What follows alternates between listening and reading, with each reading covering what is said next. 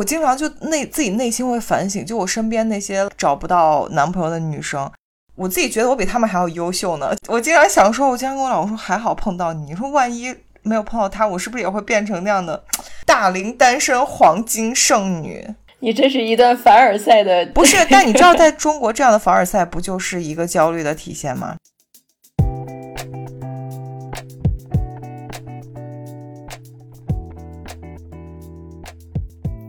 作为一个新时代女性，不管你事业多成功，或者生活多幸福，是不是无意间也会冒出“我够好吗”这个疑问？欢迎来到我们的 Podcast Good Enough，你很好，新手女的幸福指南。希望我们一对太平洋两岸的闺蜜之间诚实亲密的闲聊，能给各位听众带来一点快乐或者一点启发。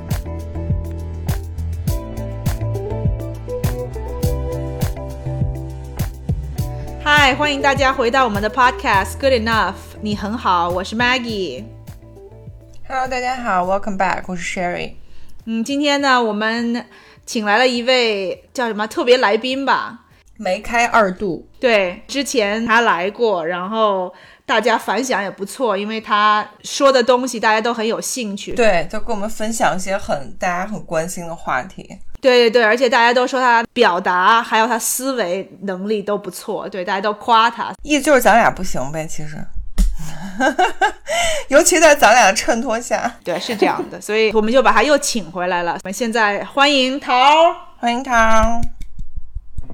Hello，大家好。哎呦，感谢 Maggie 这一通夸呀！哎呀，桃这脸红的呀，真是。对吧？桃夸不好意思。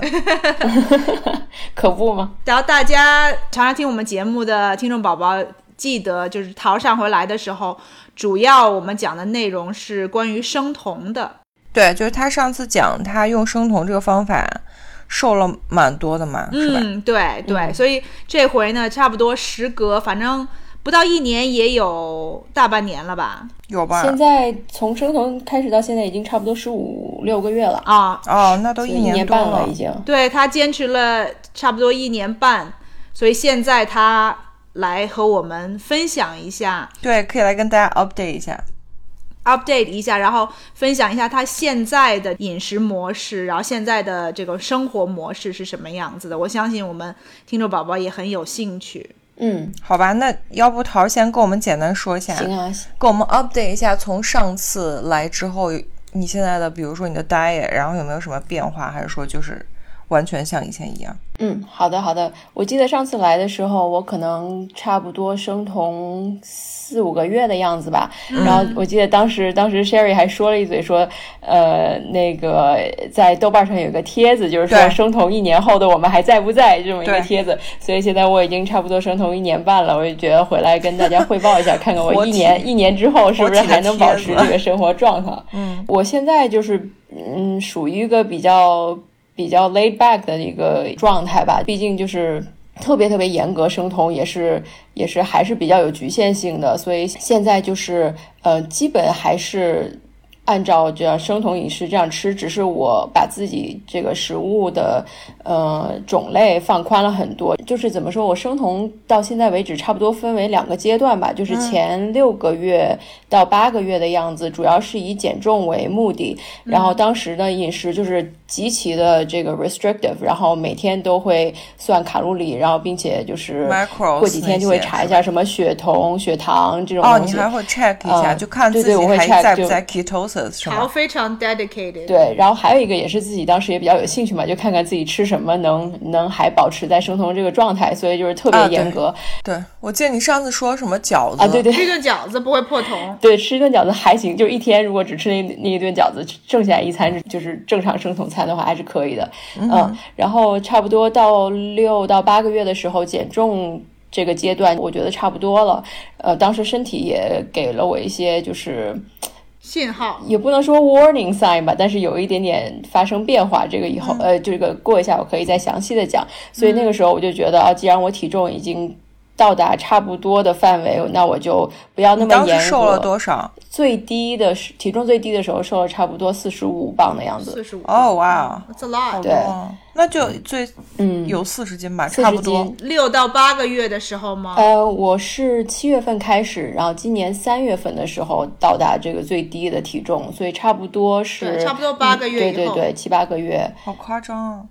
我可以问一下吗？就你当时，嗯嗯、就是什么姨妈什么是正常的吗？对对，这就是我想提的另外一个点，就是当时到体重最低的时候，就是我觉得体重是我觉得还还比较满意，虽然说也没有到达就是最原始设定的目标，但我觉得已经 close enough 了。但是，那时候身体就出现了一些信号，比如说就是开始超级，嗯，也不能说疯狂，但是特别严重的掉头发。一个是掉头发，哦。然后还有一个是月经确实停了三个月的样子，但是这个是已经就是生酮了六呃八个月的时候才开始这个停经三个月，所以呢，我当时觉得很奇怪嘛，因为我看网上很多帖子啊，就说哦刚开始什么生酮没几天就是就例假不来了，或者这种就是好像你、你。你一控制糖马上是生这个例假就不来，可是我不是这样子的，我是生酮之后反而这个月经非常的 regular，我以前是不是特别 regular 的？所以到八个月的时候，这时候问月经才出现这个嗯状况，我还觉得挺奇怪的，所以我就做了很多 research，就想这到底是不是跟就是这个生酮有没有嗯关系？对，后来呢，我看了很多，就是别也是别人经验啊，或者是有一些在这方面的。就实行这种 lifestyle 很多年的人，他们说嗯这个可能跟生酮不一定有关系，也许是跟你这个大量减重更有关，对对对，包括掉头发也是。就卡路里吸收不够。是吧？就是等于说你吃吃太少，所以当时我就觉得体重也差不多了，那我就就不控制卡路里。虽然说我还是在生酮的这个状态，但是我卡路里我就不算了。OK，所以呢，我这样实行了差不多一个半月，然后嗯，月经就就正常就回来了。回来哦，对对对，然后也是这样，不算卡路里，正常吃的话，大概也是两三个月，头发也就嗯没有继续再掉了。嗯你是很明显的能够就是看到说大量的比原来多很多的掉头发。我觉得比原来多很多，就是洗澡的时候特别明显，然后走哪儿旁边都是好几根头发。特别吓人的，对对对对对，但是身体就是其他其他方面我觉得还行，所以那时候我也去做了体检嘛，就是每年的体检，然后抽了血什么，所有指标也都正常，嗯，所以我觉得那可能就是吃的比较少，那就恢复就是不是特别控制，就会就会好很多。所以你后来就是说，等于说你把卡路里什么这些东西增加，就你没有在限制热量，但其实你还是维持在生酮的状态，是吧？是的，是的，是的，就是只是这一条放松了，然后呃，然后也逐渐就是增加了一些食物的种类嘛，像以前严格生酮的时候，呃，水果几乎是完全不吃，然后包括。果实类的这个蔬菜，比如说什么番茄、茄子、哦呃、好柿子椒哦这种糖分比较高的，呃，豌豆啊什么啊，这些都不柿子椒和。茄子还还糖很高啊。那个算是碳水高，好像。呃，以前也吃，但是非常少，可能一个月吃个一两次。我以为你会说什么土豆、山药这种，没想到是，没想到是番茄、茄子。哦，那个、那、那个、那个还是没那个还没有，目前还没有。啊，萝卜，萝卜现在也吃了，哦萝卜、胡天呐萝卜都吃一你居。然还没有，所以你现在还没有恢复吃就是这种根茎植物。，对，但是淀粉类的根茎食物还是对几乎没有吃。所以你现在的饮食状态就是维持像你说的那个，你不 count calories，但是你就维持在一个大概比较 laid back ketosis 的状态，是吧？嗯嗯，lazy keto 吧，你还会检查你血酮吗？对，血酮什么的。现在不太检查了。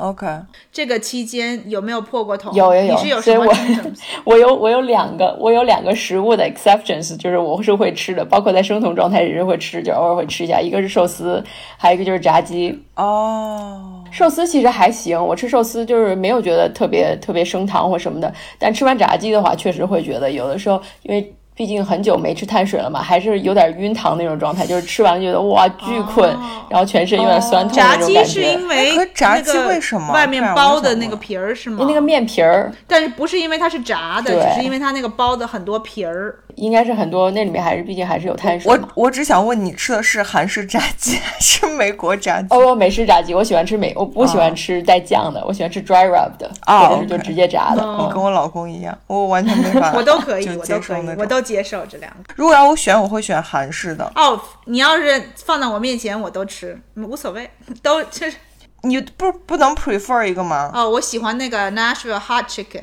就是那种辣哦，me 的炸鸡。对啊但是如果在那个美式炸鸡和韩式炸鸡选的话，我还是会选韩式的。嗯，我觉得有酱的，我会选韩式甜辣。是吗哦，我是绝对的美式党。哦，OK OK。然后说到这个，其实就是我想跟大家就补充一点，因为我跟 Maggie 每天都会在 Instagram 上被桃发的各种他自己做的生酮甜品馋到。哎，等一下，我想要说的是，Sherry 是被馋到，我是有吃过的，所以我是解过馋的人。Oh no！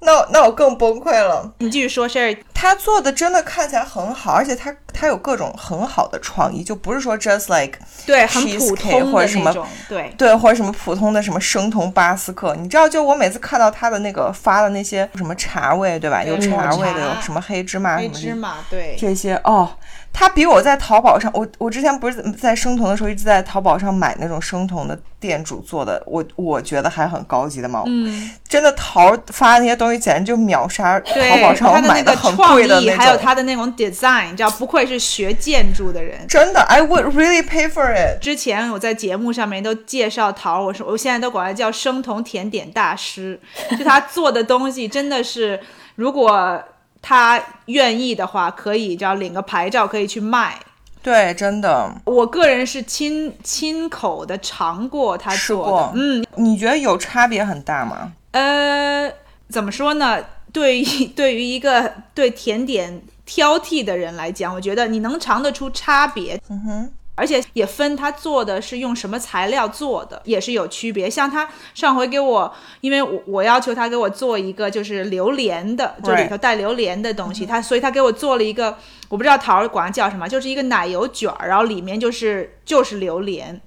然后那个吃起来就是包括它那个奶油和那个，因为它本身那个蛋糕的那个部分，它分可能没有不是很多什么很，多蛋糕的地方。对，所以它就是里面那个奶油，再加上那个本身就是只是用真正的榴莲水果做的，所以那个吃起来口感啊、口味啊什么的，嗯。就完全你不会觉得说这是一个就是生酮的特别吃的甜点，你就会觉得说这个好吃，嗯，对，是很享受、很 enjoyable 的这么一个一个甜点。好羡慕。然后桃上回他来还做了一个很神奇的东西，是用那个酒酿做的。桃儿，你给给大家说说是什么东西？哦，是那个奶卷儿，其实就是呃，北京就是老北京那些小吃店就有的会卖，就是三那个奶酪梅卷儿三梅三元梅园园那个？对对对对对对，他们也是有，但是、嗯，但是传统的是包豆沙嘛，对对对，它长得有点像那个芸豆卷，其实对，你看，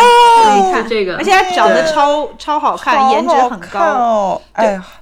我们回头把这个图片一定要放在 show notes 里面。我我不能就是自己 只有我对被，Sherry 馋一边流口水一边说大家都要听众宝宝，对，我要引用现在年轻人网络上的话，就是眼泪不争气从嘴角流了下来。嘴 对，眼泪从嘴巴里面流出来，是是是，没错。所以桃做的这个奶卷儿，它改良了以后，它里面加的是黑芝麻馅儿的。然后桃，你说一说，就是你具体是怎么改良的？我觉得也很厉害。对，我想知道你用了什因为传统的是里面包红豆沙嘛，然后红豆沙这个东西就是完全不生酮嘛，因为豆沙毕竟就是纯碳水，所以呢，我就只能就是想想我就是呃，除了碳水类的这种很绵密的馅儿之外，我还能包点什么，所以我就用了黑芝麻酱、黑芝麻还有花生碎，哦，然后包括一点点椰蓉，哇，然后把它就是。但是因为它不能特别 smooth 嘛，我也我也没有办法把它做成特别 smooth 的口感，所以我就干脆把它做成里面带一点，就有点像 crunchy peanut butter 的那种口感，就是里面有一些颗粒感。这样吃起来虽然没有传统的顺滑，但是就是可以保证就是不会破桶，我觉得也也还行。听起来就好好吃。那那个白色的奶油的部分是什么？白色的地方其实是类似其实就是奶酪，就是我当时做的时候，就是用用纯牛奶，就是全脂的牛奶，加上酒酿，把它加热，然后加热以后，呃，慢慢的那个乳清蛋白和那个乳脂就会分开，就就像就像他们做那种什么 cottage cheese 啊，什么 ricotta cheese 类似的方法，然后把那个。把那个牛奶里面剩下的乳清就滤掉，然后你通过你的这个挤压，剩下的一坨就像真的像 cheese 一样的东西。嗯嗯，对，因为其实其实牛奶本身也是生酮不允许使用的食材，因为里面乳乳清里面的这个乳糖非常高嘛。但因为通过我们通过这个加工以后，你可以把它 curdle，你可以把它提取出来。乳清就滤掉了，所以基本上剩下的乳糖就非常少了。像你平时做的其他那些蛋糕卷，比如说就是用代替蛋糕体那些，是用些什么？就是 almond meal 什么那些、杏仁粉。对对对，其实其实说到这个蛋糕卷儿，还是还是一个挺挺漫长的一开发的 OK，这阶段还挺长的，就是最最开始我已经我试过，可能我觉得不下十五个不同的方子，就是用过杏仁粉，最传统的杏仁粉，呃，就是最多生酮使用的这种对替代面粉吧。然后还试过椰子粉的，然后还试过这个，还试过就是不加粉，就只用 cream cheese 跟鸡蛋的。然后那口感很难想象。每一个做出来的口感非常不一样，就尤其是用，比如说用 almond flour 的话，因为它毕竟还是这个呃坚果类磨成的粉嘛，它不可能像面粉那么细腻，而且也没有那么多弹性对。所以呢，你吃起来虽然你第一口觉得哦好也是个蛋糕但你吃到后来它。它不会，它不会融掉，就它在嘴里是那种渣渣的嘛。我很受不了这种所以呢口感，就像那种椰 丝的口感，就嚼嚼嚼嚼不掉。对，但它它比椰丝稍微好点，因为它更细一点。但是你你就是吃惯了这种传统的甜点，你吃肯定还是能觉得不够细腻。很大差别。对，所以用完这个我就觉得不行，然后我就试试 cream cheese 的 cream cheese 吃起来就有点有一点像那种日式轻乳酪蛋糕，哦，OK，但是呢，但是因为它没什么弹性，所以卷的时候特别容易一卷就裂那个蛋糕卷儿啊，对，所以是不是很好操作？想你在卷那个肯定对对，然后包括还使用这个呃椰子面粉，椰子面粉的话细腻很多，但是它这个就是椰子味儿比较重，像 Maggie 这种不爱吃椰子的人就会觉得啊这个椰子味儿太重了。我也会觉得，其实我吃过那种椰子做的那种，就是甜甜点椰子粉，但我不是一个排斥椰子人。但你会觉得，如果你做个什么草莓蛋糕，或者是 like 抹茶蛋糕，然后里面有椰子味，你就会觉得很奇怪。主要是对，它的口味不是跟所有的原料都匹配的。对对，所以后来我呃现在也是就是开发新的甜品的时候，就是有的时候我会根据这些食材的特性，可能会就调味上有一些改变。嗯，呃，比如说我现在最喜欢的类似 brownie 或者是 flourless chocolate cake 的这种 recipe，用的是 avocado 作为基底的。哦然后 avocado 其实你吃，就是你做完整个甜品，你是你是吃不太出来有 avocado 的味道但是有一种很。但是它还是它有一种很奇妙的草本的味道，就是你觉得这个哦味道其实不应该属于在这种巧克力蛋糕里面的。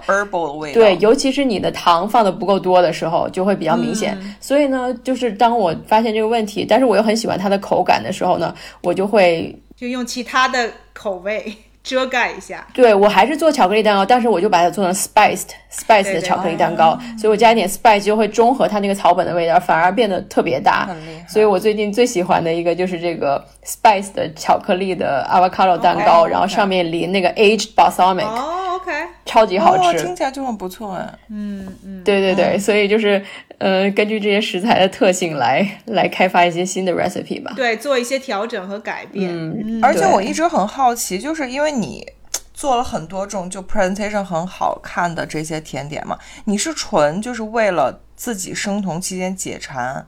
还是你会 share 给别人，还是怎么样？还是就你就是很 passionate？嗯，我刚开始绝对是就是也为了自己，呃，刚开始是处于好奇心，嗯就觉得其实那么久不吃甜的，也不太扛得就是住嘛。一旦那么久不吃甜，你也觉得也还行，不吃也就不吃了。但是我就特别好奇，因为我看网上很多人分享他们的这个作品嘛，我觉得哎这个是怎么做到，我就自己开始研究。所以刚开始是一个很好奇，也没什么期望的这个这个想法去开始做的，随便来玩一下，尝试一下。嗯，后来一做就觉得哎还挺有意思的，嗯而且每一次做出来都觉得哦好像味道还不是特别好，就总想去找下一个 recipe 来试试，也许会有更就有一种这种 discovery 的这种心情吧。所以就会试很多 recipe，然后就就看看能不能是不是真的有一个呃无糖无碳水的方子能达到，就是像人间蛋糕这样的。对，所以都是刚开始以这种探索的心态来来 approach 这个事情，然后到现在的话，就是嗯，有点像是一个解压的方式吧，就是自己做着也挺开心的。然后比如说加班特别累，觉得做蛋糕就是。呃，属于比较治愈的这么一个 activity 吧。哦然后，当然做的多的话，也会分享给身边的人，大家尝一尝啊什么的。你会吗？你会就是你做出来以后，是有朋友知道说你专门在做这个，然后就会说，哎，我想要尝尝这个，还是说，比如说你做很多，然后你就说，哎，我不能自己都吃了，然后就拿去给其他的人吃，这样。嗯，都有都有，嗯，就像就像这个这个榴莲卷儿，其实我自己原来完全没想到，而且原来我也不是特别喜欢吃榴莲，我可以吃，但是我也不会说 crave 想吃榴莲。自从 Maggie 这个、这个对吧，特别要要求求了以后，嗯对我就觉得哇，我就你就打开了我新世界的大门这种。然后后来我就做了好几次这个榴莲的卷儿给我身边的朋友吃，他们都觉得哇，吃起来很人间，就是没觉得不是正常的蛋糕。对，真的，而且我发现就是相当于生酮或者是这个 diet 反而让你增加了一个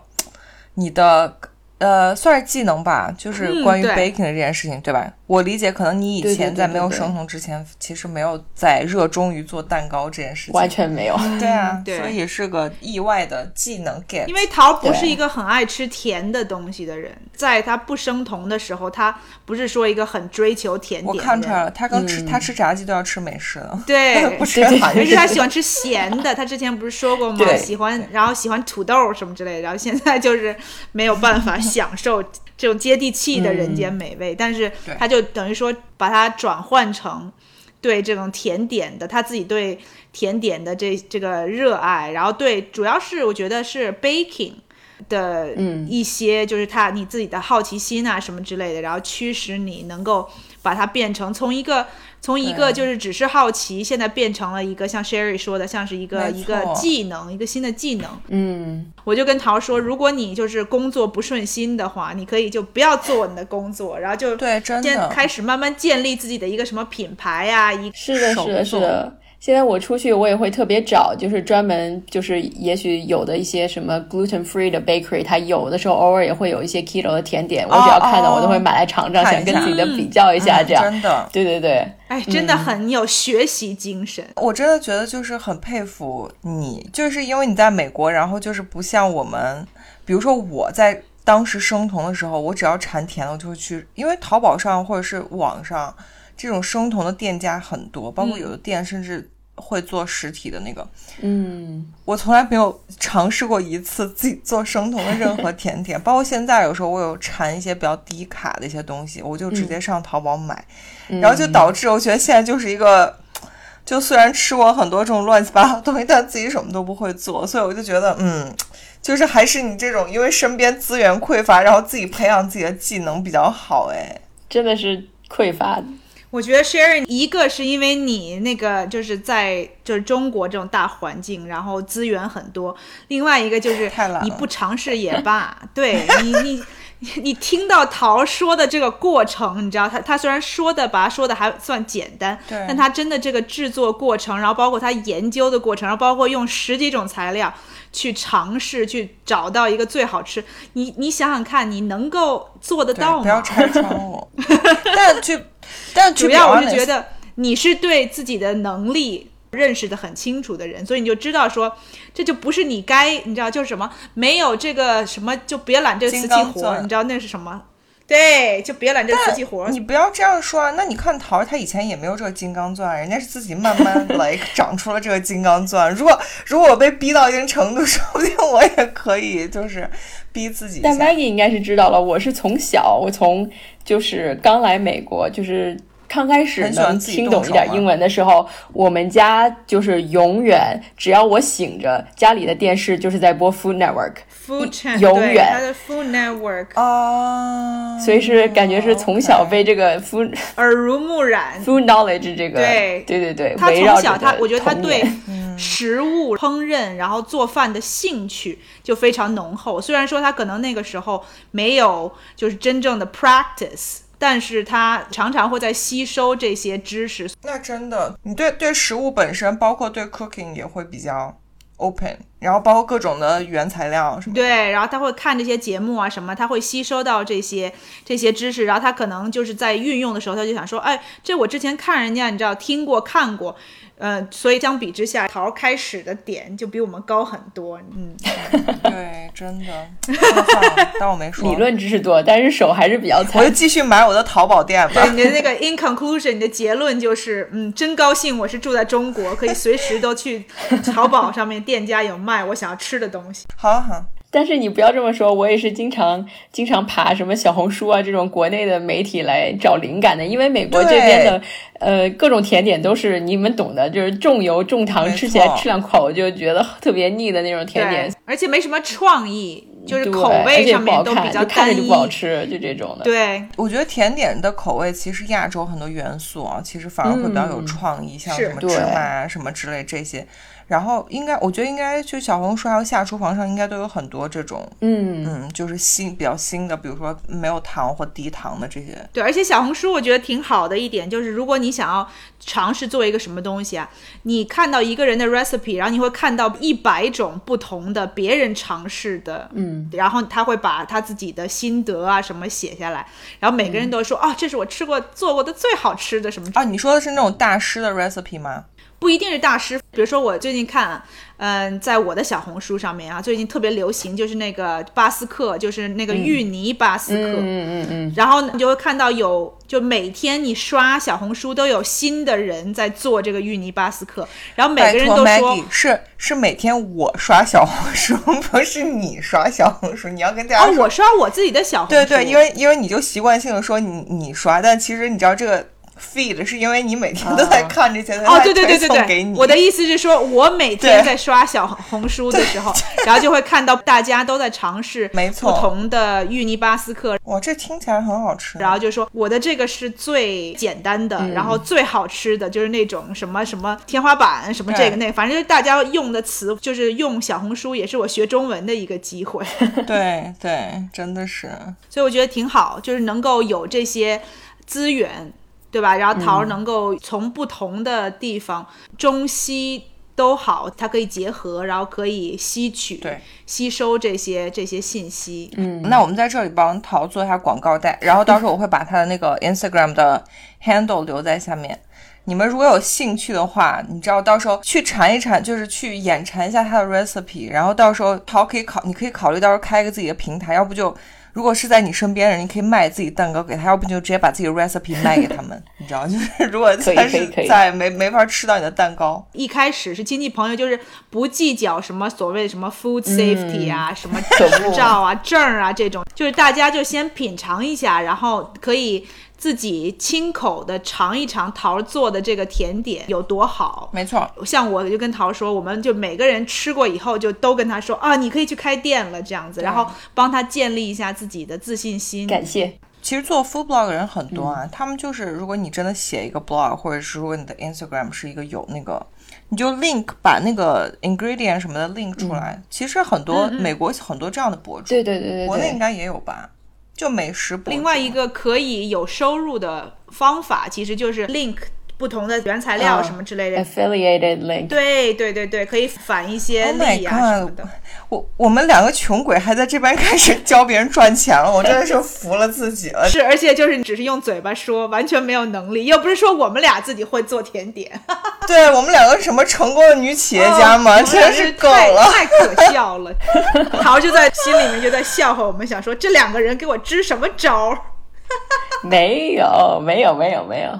没有，开玩笑，开玩笑。呃，嗯我们刚才聊了很多食物的那个，然后我们再说回，对我还有问题想要有 follow up 的问题想要问桃。你说吧。我想问，因为我我觉得我们没有太聊过，就是包括我跟桃儿聊天什么，没有太聊过这个话题。其实我想问的是，你减肥以前和减肥以后，你觉得你自己的生活上面有什么变化？哦，对，我也很好奇这个，我想追加一个，就是因为我感觉有这，我们之前在节目上也商量过，我们想跟大家说一下，就关于女性身材的这个，包括审美的这个，很多人我觉得，尤其是嗯年轻的女孩子，她们就会觉得我瘦下来之后就能怎样，生活会比较好。对，或者是我就人生赢家，或者是我，桃，你真的觉得瘦下来会比较快乐吗？嗯，其实就是纯身材上的改变。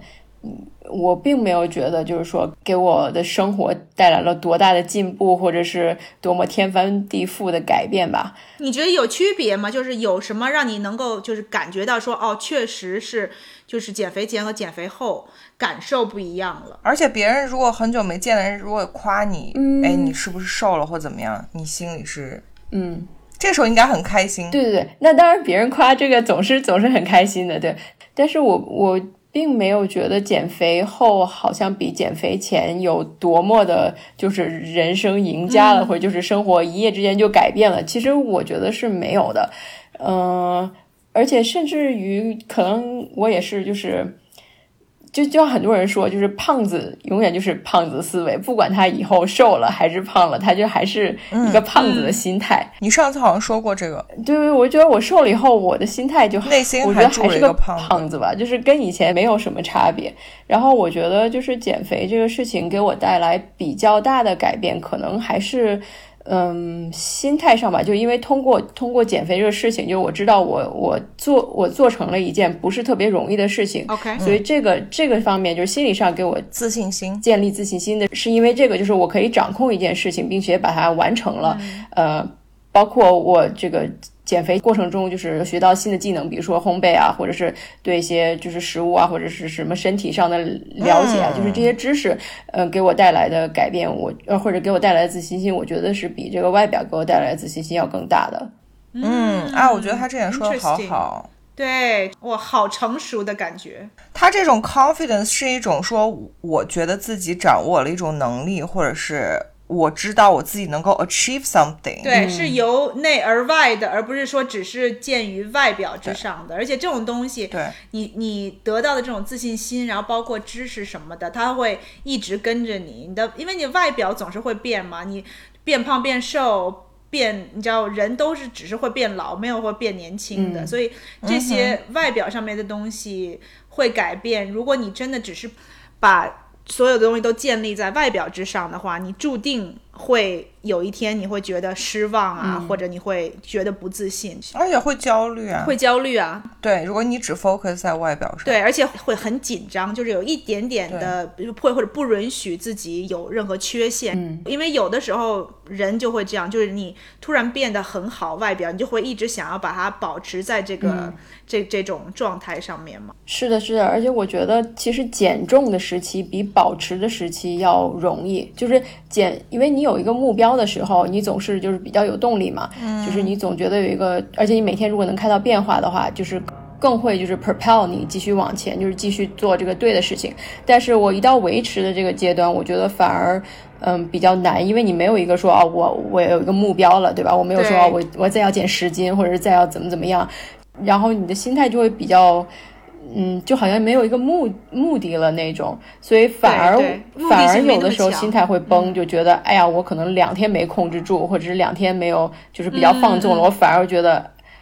那我好怕我第二天就又又会胖回去或什么的。对我想我很想问你，就是就是因为你瘦了很多嘛，但是你内心会不会有那种？焦虑或者担心，就是总是害怕，like 自己一夜醒来之后有有，那肯定是有，也不算复胖，就是反弹回以前的体重，或者是你知道？对对，肯定肯定是有这种心理的。我觉得应该减过肥的人都有这个心理。对，就是会怕你可能觉得哦，我我放纵两天没有关系，但是你放纵两天以后，你又怕说，那那我要是这两天都没抓住，以后。要是不抓紧，会不会就马上又胖回去？这种这种心态真的是很常会有。嗯，对，你会不会有那种 compensate 那种？比如说你放纵两天，然后本来是觉得说哦没什么，我之后再做回去就好。结果过了两天以后，你就觉得说哦天哪，就是你知道我要如果继续 对继续继续这样子的话怎么办？然后就慢慢慢慢的就是像你说的，因为没有一个目标的驱使，就很容易就会哦突然就啊一个礼拜了，就是就是那种感觉。觉，然后会很悔恨。会有的，会有的。跟运动一样，就一段时间不运动，或者是怎么样，就会觉得啊、其实不运动也不会怎样嘛。然后就比如说，假如说我是一个三天没运动就很焦虑的人，但当如果真的有一天我达到一个点，就我三周都没运动了，就会觉得。哦，三周没运动也不会对怎样嘛，对对就 三个月不运动嘛。对桃桃儿，那如果你有这种焦虑或者遇到这种情况，你会怎么再做心理建设，然后让你自己再回到之前的这种呃正轨上面？嗯，或者是我觉得不回正轨也是一个 option，嗯 right？Like、就是我们不想说你一定是回到维持体重或减肥就是正轨，而是我觉得这个过程是你怎么样 recon reconcile with yourself。就如果有一天你决定我不想再控制饮食了，或者是 I don't want to do this anymore，嗯，我觉得也 OK，、但只要你心态是觉得对，就是你怎么调整自己的自心态。己做这个选择，嗯对。我觉得这个是一个很好的话题，就是当时我体重达到最低点的时候，我不是身体就开始有一些状况了嘛。然后呢，我就觉得这肯定是就是，呃，包括我，其实那时候我还没有达到我的目标体重，你的目标体重是比你的最其实体重低多少啊？我的目标体重其实是就是我最低的体重，我当时达到最低的体重是比我目标体重要多个五六磅的样子吧。所以就等于说那个最后的那五六磅就是怎么也减不下去，身体哦、所以你是想，比如说 something like over fifty pounds，对差不多。那很大的目标哎。对，因为当时就是减，当时减的时候还不是特别痛苦，就觉得好像就是这个体重下降的这个还还是比较比较快快，或者是比较正常，所以就觉得哦应该是可以达到那个目标。结果就像别人说的，last five pounds 就是永远是减不下去这样。Yeah，所以我就觉得，那我可能包括身体当时也出现了这个状况，我就觉得那可能就是我可能真的是 hit 了我的这个 set point。那我就那我就先先不勉强嘛。然后包括我是看一些 YouTube 的这个 vlogger，他们也就说减肥这个。嗯，技术嘛，就是减减肥是一个是一个相当于是你的 toolkit 里面的一个工具而已，就是你你当然还是要维持，就是你普通的生活，你我们的我们的生活不能是纯粹的这个建立在减肥的这个或者体重的基础上嘛，所以你还是要这个嗯 live 你的 happiest life。但是如果你觉得 at one point 你觉得哎不行，我现在有点过重了，或者对我的身体健康不好了，那我就用这个我 toolkit 里面的这一个减肥的这个 tool 来来帮助哦我达到一个我自己比较满意的状态，然后我又可以恢复就是我正常的生活。所以我觉得，就是我听了他们这么说，我就觉得哦，好像怎么说，减肥并不是一个目标，只是一个你的一个技能。就是如果你觉得你需要了，你可以用一下，用用一下，然后达到你觉得还可以的时候，你就可以恢复成正正常的生活。所以我觉得这个是帮助我蛮多的。嗯，我觉得这一点真的很好。就是我觉得其实我自己大概也经历过这种，就是你要你作为一个女生，到底要怎么看自己的体重这个事？虽然说我从就我从小都是个瘦子，但是大家都知道，就是你其实女生就是这样，关于你的外表或关于你的体重，其实不管你处于一个什么样的点，嗯对自己都有各种各样的不满意。嗯，我觉得有一点就是你说的很对，而且我觉得跟我后来就是跟自己和解，也是有一个点，就是我觉得老一辈人说的一句话，其实我觉得很受用，就他们就说。就类似于说女生一辈子都在减肥，或是类似于减肥是女生一辈子的事业。其实我觉得这句话其实对于我来说非常受用，因为它反而会让我 relax。我不知道你们懂不懂我的意思，就是因为很多时候，当你想要减肥或减脂或想控制体重的时候，你总是会觉得我我就要用这一个月或半个月，然后达到我的目标体重、a n d that's it。就你想 like do it for once and for good，然后你就觉得这件事情从此就 like 从我的人生中消失了，就好像 weight 这件事情从你的人生中消失了。嗯，但我觉得我后来慢慢听进去这句话之后，我就发现，so what？你今天多吃了一块蛋糕，多吃了一顿，你体重上升一点，so what？就是你后面人生还有几十年，就是嗯你到一个点，你把自己拉回来就好了。嗯所以就是因为，因为后来我觉得反复的就是这种心态的着急啊，然后反复就会让你觉得什么叫欲速则不达，就你越着急想要让自己体重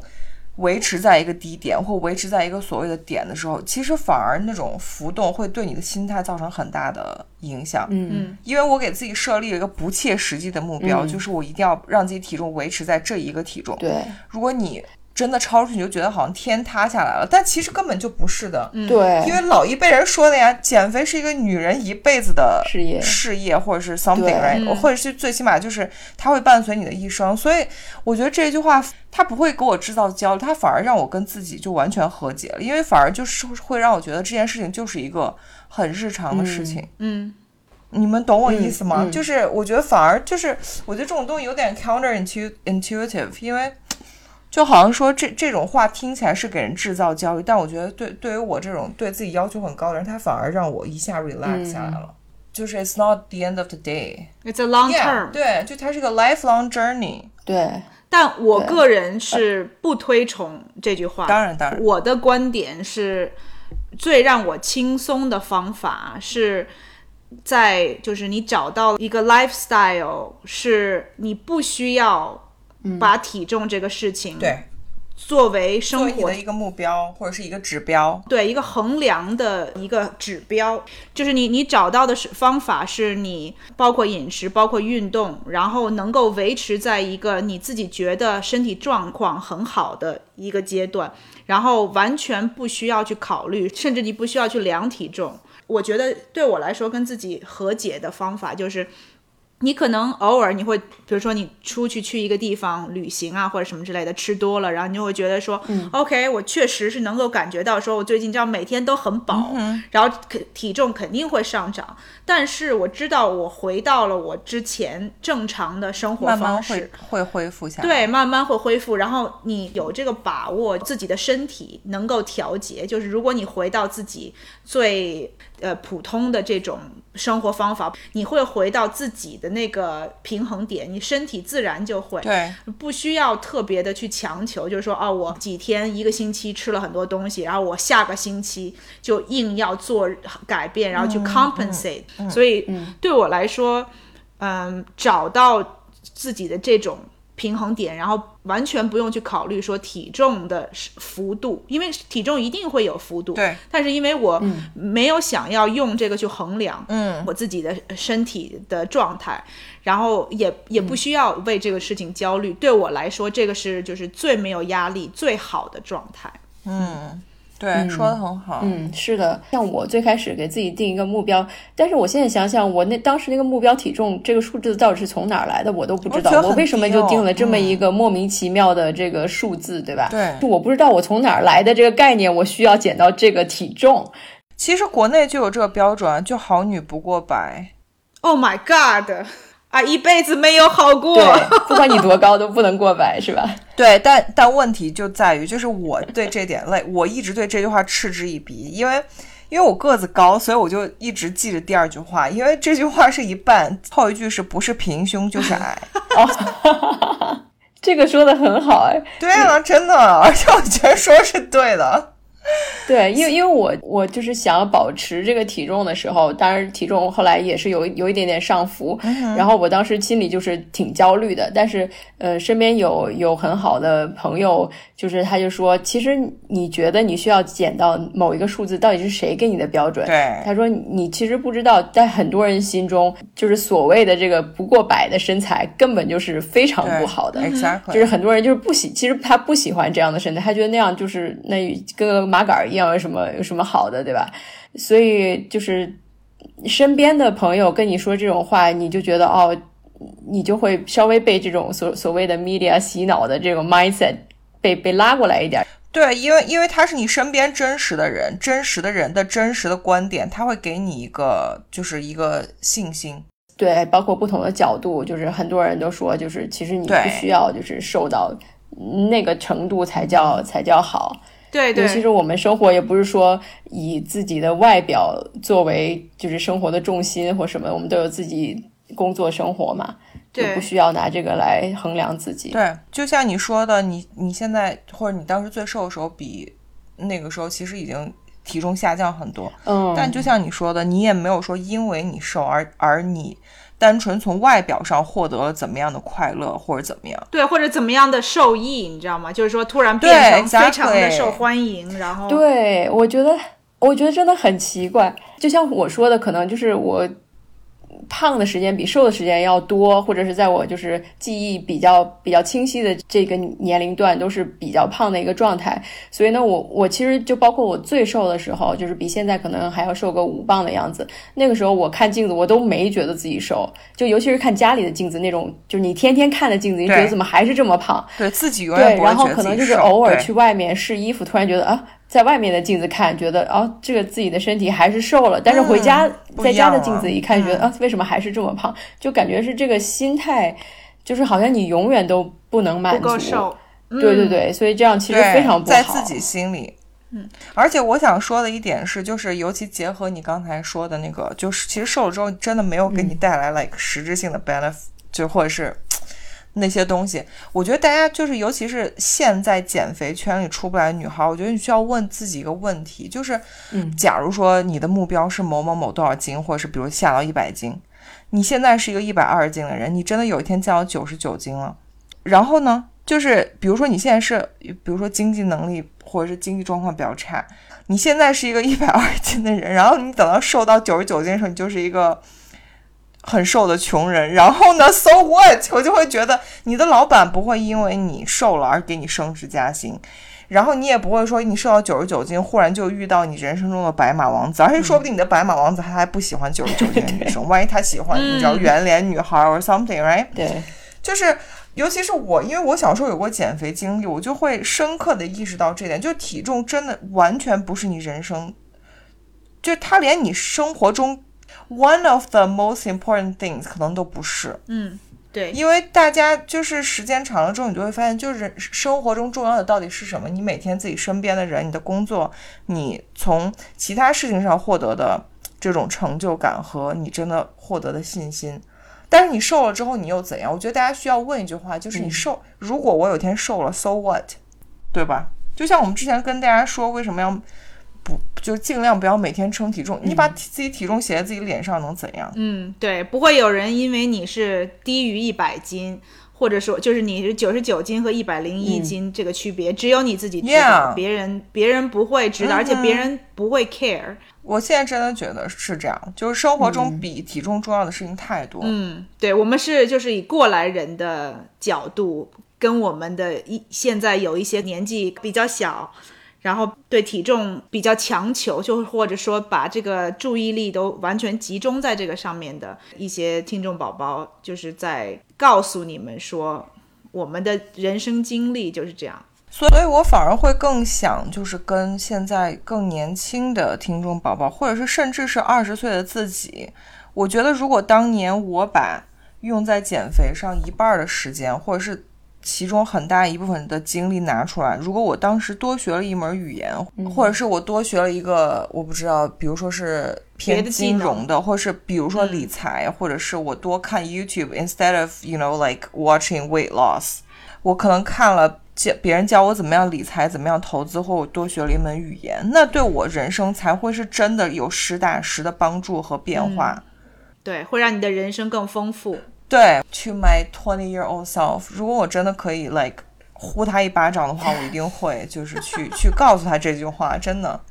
嗯我其实还想有另外一个话题，跟我们就是刚刚讲到的有关系，就是关于审美这个话题。对就是说我们刚刚一直在讨论，就是说体重也好啊，瘦也好。然后陶刚刚也讲过，他有朋友就跟他说，不一定每个人都喜欢那种平板儿的身材，对吧？对也有人会喜欢丰满的身材，所以我们可以再聊一聊，就是关于这个不同，就是可能中西文化也好啊，或者就是不同的人对这个审美有不同的标准。其实这个话题也挺有意思的。对，哎，首先我想问问你俩，因为你们就是长时间在美国嘛，你们大概能感受到，就是中国或者亚洲这边，嗯，比如说从 social media 或者是我，因为我不知道你们在中国的 social media 上的 engagement 有多少，就是你们，嗯。对中国这边或者是国内这边，大家女性的，比如说焦虑、身材焦虑、容貌焦虑、年龄焦虑，你们大概有多少了解？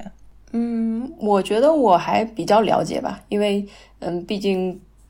现在的国内的媒体就是这边也很容易 access 到，然后也经常刷，就上面各种对吧？什么现在流行的什么白瘦幼也好啊，什么 BM 风啊这种东西也是铺天盖地的，到处都是。你会庆，比如说你看到这种时候，你会庆幸自己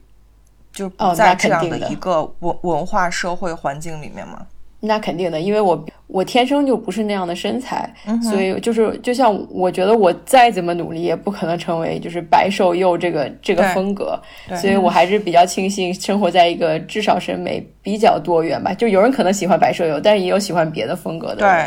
对对。对，至少没有一个强强硬的就是社会标准关于对关于身材或关于美这个事情。对，我觉得这一点陶说的就是，不是说就是美国这边没有对审美的标准，而是说这边的文化更能够比较多元化。对能够接受更多的就是美的不同的体现，然后不是说每个人都强求你去达到一个标准。嗯，不同的人喜欢不同的东西，你觉得那个好看，我觉得这个好看，但是我不会去特别过度的批评你，觉得你觉得那个东西不好。我觉得这个是对西方文化，我觉得让人，特别是女人，能够更比较自在的活在这么一个环境之下的一点。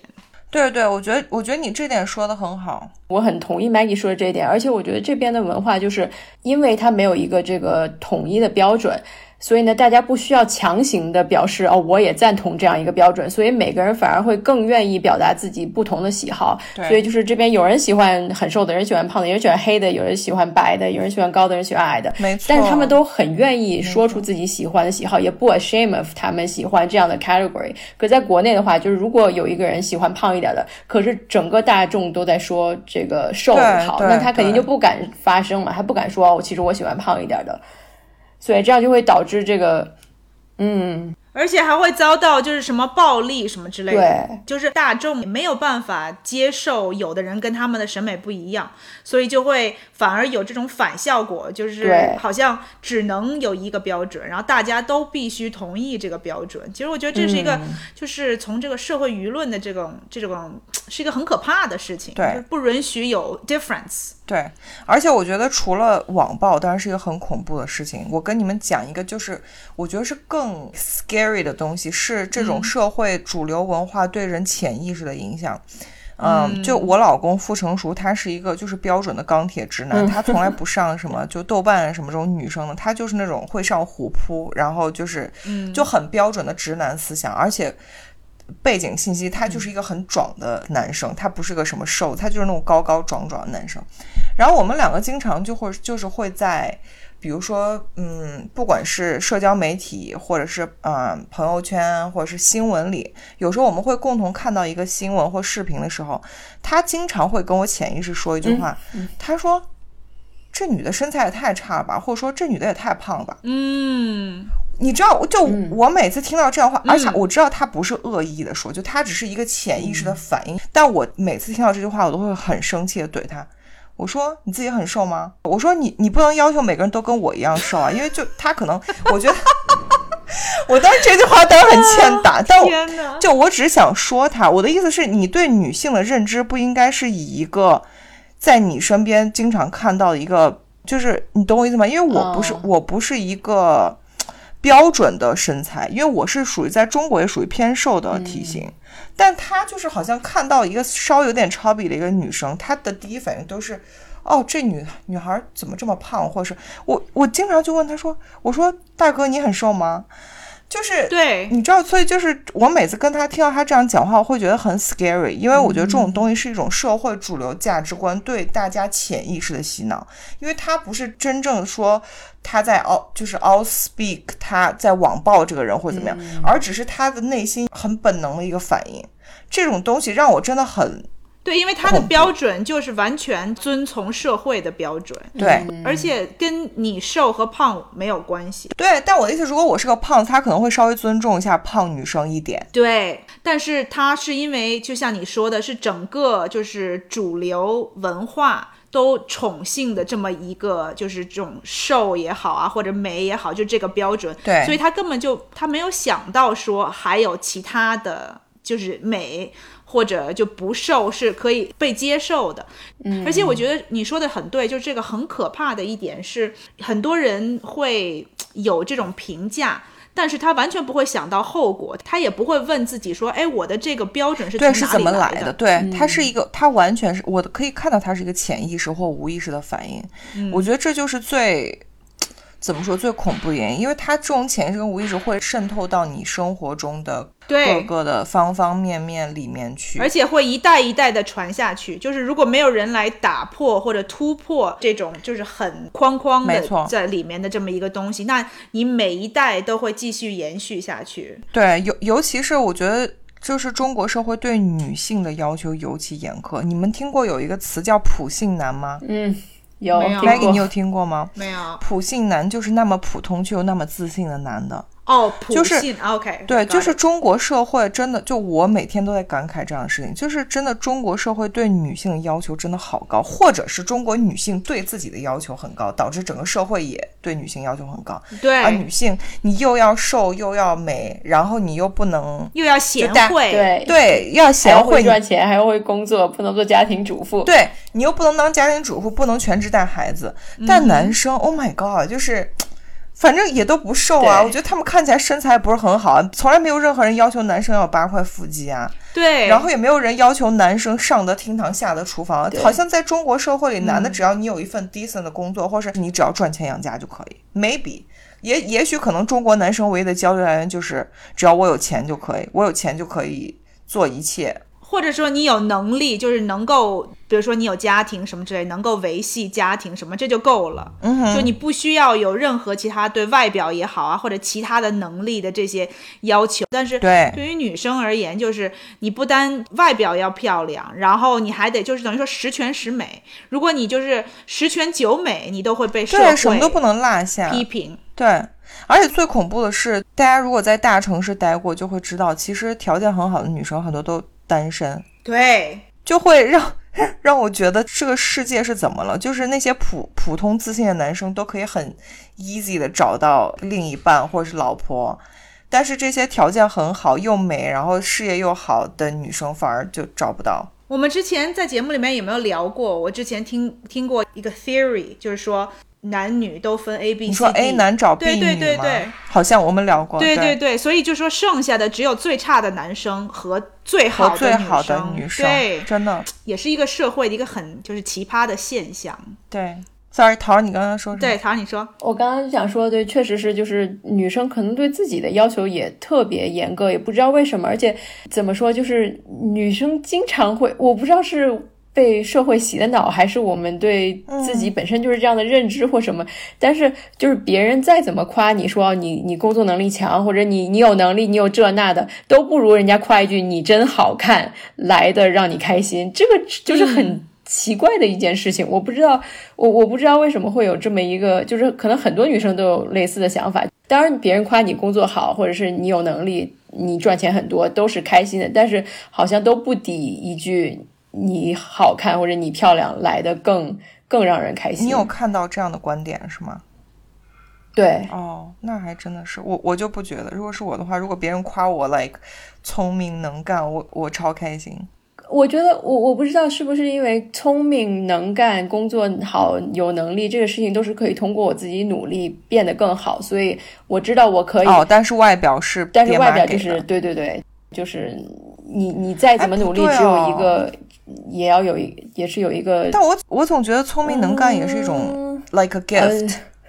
是能力。聪明，如果你笨的话，你怎么样变成一个聪明能干的人？陶说的意思就是说，别人夸你能干，聪明能干，通常我们把它都放在一起。嗯，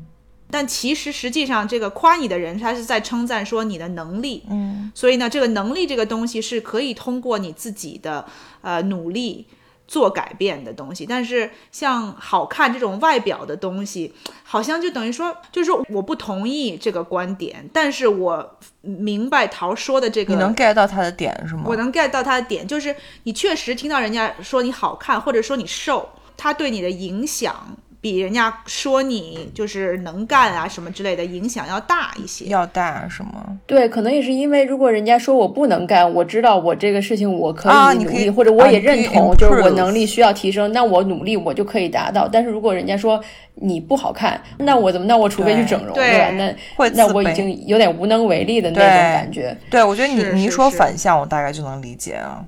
对对，嗯就是你有没有 control，你能不能控制这个东西，嗯做一些改变。这就是为什么现在就是整容很盛行嘛，就是因为大家都想要。对，而且现在有很多的，我觉得就那种所谓的就是微整形，就现在有很多呃维系式医美，对医美这种东西，就是它一个是嗯 more accessible，就是大家好像就是如果经济能力允许的情况下，好像都能够通过这个医美让自己容貌上面会变得更好。所以大家越来越多的对这个东西，一个是接受，慢慢的也是越来越高的这个接受度，所以大家好像感觉都在做，呃，可能也是就我们到这个年龄了吧。你说到这医美，我有另外一点想吐槽的，就现在中国社会对女性还有一个要求或审美上的点，就是所有人到三十岁、四十岁、五十岁都要脸上一根皱纹都没有，嗯然后就是打针也没关系，哪怕你脸僵了也没关系。但大家看到这样就、哇，状态好好，就仿佛一个一个女性到。三十岁、四十岁、五十岁，他的事业、他的家庭什么这些都不重要，但只要你一出场，或你一发自己的照片、一发自己的视频，只要你是一个你知道白，然后没有皱纹，然后就化着很精致的妆的人，然后大家就会觉得你是人生赢家。I was like, what's wrong with this world？可能也就是因为回到刚才我们说的这个事情，是你很难改变的，就不像是你能通过很多很多努力就有回报的。但其实花钱就可以啊。但是就像你说的，那脸僵啊，因为它是一个逆天的东西，我觉得就是对，也这个，但是回到其实我觉得最基本的是因为，嗯，我们对年轻的崇尚，嗯就是因为我们觉得年轻的时候才是你最好的状态，你能够评断一个人年轻与否，只能通过外表。看他的表。外表，对你没有办法用其他的标准来衡量，所所以就是这个审美标准，就是对年轻的崇尚。其实，在美国也是，也是。因为你批评一个人过气啊、老啊什么之类的，你就要看美国的这种 tabloid，对对对就会就照他们那种很蓬头垢面的样子，然后、嗯。然后一大堆皱纹，然后就那个封面就会说啊，这个人怎么看起来像老了二十岁，就这种你知道？对对，That's true。所以其实我发现，我们吐槽所有点都是回到亚洲或中国对女性白瘦幼的这个审美标准上。我之前我我听我听过一个那个我忘了什么节目，然后忘了我有没有在节目上分享，我想分享给大家，就是有人说中国或亚洲审美。推崇白瘦幼女性白瘦幼的标准，是因为男性不够强。假如说我们拿身材这件事情来举例，right？中国男生，尤其亚洲男生，天生就是体型不是那种就高大也有胖的那种。高大健壮，所以很多人说，因为中国男性普遍或者是很大部分的形象，或者他们是没有去健身房练的习惯，他们也不是那种很大只，然后他们的那个审美要求又又要求啊，我要找一个比我弱的女孩子，嗯，或者身材比我瘦弱的女孩子，所以就导致最终会回到白瘦幼这个这个审美上。嗯，我觉得其实说的还蛮有道理的，对，尤其再加上亚洲文化很要求，比如说女生一定要比男生个子矮，或女生要一定要比男生个子瘦。但其实你们在美国就是应该很知道，就其实，在西方有很多 couple 都是女生比男生高，或女生比男生壮。对对对就这种这种事情，其实我觉得是一个很正常的事情，因为这世界上本来就是每个人的形态、外表都是不一样的。是的，我觉得尤其是在亚洲，好像男性对女性的这种掌控掌控力是特别被强调。这个强调的。在美国这边，很多男生找的老婆或者女朋友比自己强，他们开心的不得了，觉得哦，你看我找了一个这么棒的老婆或者女朋友，比我都能力都强，他们特别 proud of it。对，对，但是亚洲就不行，我老婆女朋友一定要比我比，就是要体现我的强，这样。对，你能看得出来，就是他们的自信体现于像美国这边的人，他就觉得说，我如果找到一个比我好的人，这个人能看上我，就是说明证明我的魅力。说明我不一般，对吧？我跟别人不一样，对吧？嗯但是在中国，反倒是如果我找一个比我强的那个，会让我看起来很弱不好小，看，对对，然后会让我很丢脸，因为我不如我的女朋友。不过我觉得这个审美也是。就是跟嗯中国文化，就是对女生，就是觉得说女性比较 domestic，对，觉得女生就应该是在家相夫教子，然后就比较弱，这种就是他对这种标准的这种追求，我觉得也是有关系。一个是体现像你说的，就是可能男生对自己就没有那么自信，包括身材也好，能力也好，所以他们要找一个更弱的。另外一点就是本身文化里头就是。追宠就觉得说这样的女生才是好的女生，才符合这种好的标准，所以慢慢的就是女生也会朝这个方向发展，然后男生也会慢慢的去偏向于找这些女生。所以你知道，就是我所以经越来越多女生到这个会变成这话题的时候，就在最后结尾的时候跟大家说一点有点好笑的是，我经常会被这个社会价值 PUA，然后我经常会跟我老公说啊。我甚至有点感激我遇到了你，虽然就是 虽然很明显不是，就是我内心不是这样想的。我说像我这样身高又高，因为我大概快一米七五，然后本来在中国就你知道就能选择男性就很少，万一就是你知道如果低身高的男生看不上我，然后我学历又高，然后我心想说。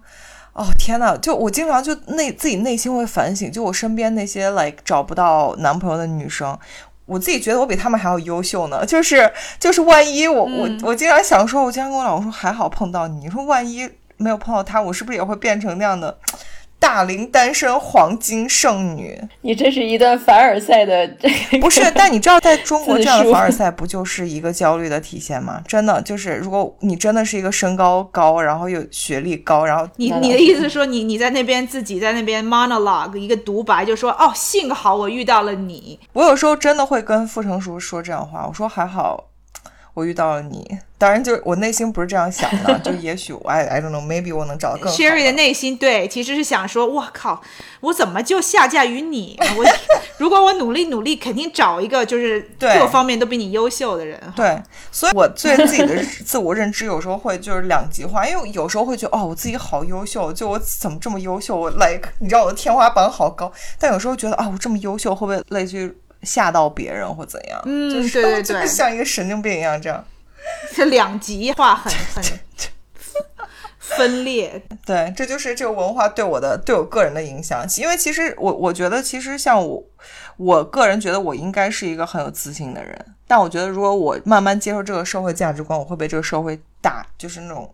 打压，就是会觉得对 like 你应该收敛一点 or something、right?。对对对，我觉得活在中国社会确实，就是我很感谢我父母的一点，就是他们在我很小的时候就很清楚的知道说我。没有办法，就是很好的生活在中国那种社会里面，哦、o k 所以他们选择就是从你从你上小学就能看出来啊。对，我觉得他们应该是从我出生吧，就是从我就是看老会说话，就觉得说，嗯，这个孩子就是没有办法在这个社会里面，就是 不大行，不能说活不下去，但是肯定活得不是会很好。遭受社会的毒打，对吧？对，因为我爸那个他就是我小的时候他就跟我说，嗯就是说我们那个移民来美国，就是因为就他小时候他会跟我说一个词叫做他是说为了你是吗？对，他会说，他说叫那个枪打出头鸟，他说你就是那个出头鸟，啊所以你一定会就是在这种环境之下，一定会有很多的挫折，所以他们那个时候就做了很明智的决定，就是为了我也做了很很多的牺牲努力，才我们才移民到美国嘛。但是我慢慢长大，就真的能够体会他们那个时候有多么的明智。所以你现在真的很感感谢他们。对，真的，我要我要把这一就段让你可以做剪下来。自己，真的，你要把这段就是单独 highlight 给他们听。，对，就真的很感谢他们那个时哎候。我听起来都好感动哦，真的吗？真的就是我我特别理解你父母的想法，就他们的想法其实就是你这样的性格。嗯，然后他们会觉得你来美国这样的社会，你可以做自己。但如果你在中国，如果强行就中国这种社会，它传统价值观它很像一个盒子。嗯，如果你有棱角或你有别的一些东西的话，你有一天可能也会被就是同化，但你也需要经过很多痛苦，让自己装进那个盒子里面。你可能会流血，你可能会怎么样，但你的棱角会被磨掉。对我很感动，就是你父母有这样的就想法，他们想，他们就是说想让你做自己，而不是被这个社会去把自己的这种东西去经过一些毒打啊、流血啊、流泪啊，然后去磨掉。对，而且我花了很长一段时间，就是在成长的过程当中，才真正的体会到了他们当时的决定。嗯哼，因为他们从他们熟悉的环境，然后搬到一个完全就是陌生的环境嘛，其实是一个很很大的牺牲，很大的改变。嗯然后我也花了很长时间才能真正的愿意说出来，就是真正的去用语言，然后去用行动去感激他们为了我做这么大的牺牲。没错。所以 thank you，感谢我的父母，对，谢谢生父叔阿姨母。我也想说，谢谢阿姨，让 Maggie 可以做自己，真的 可以跟我当朋友。对，如果我在中国生活的话，Sherry 就说啊，这个人我看不上，什么什么东西，在中国，你可能就是个神经病，就是来，就是你知道跟大家不合群什么那种。对对对，就别人都看不上我那种。just kidding，你可能就在东中国是一个比较独特的性格。我觉得，如果不是因为我父母的决定的话，我可能自己长大了以后也会移民去其他的地方。如果你的、对如果你的翅膀和棱角还没有被磨掉的话，嗯嗯嗯。然后节目的最后，我想让桃儿在就是你要有没有什么，比如说想最后跟大家分享的东西，然后来结束我们今天的今天的这一集。嗯，我觉得今天就是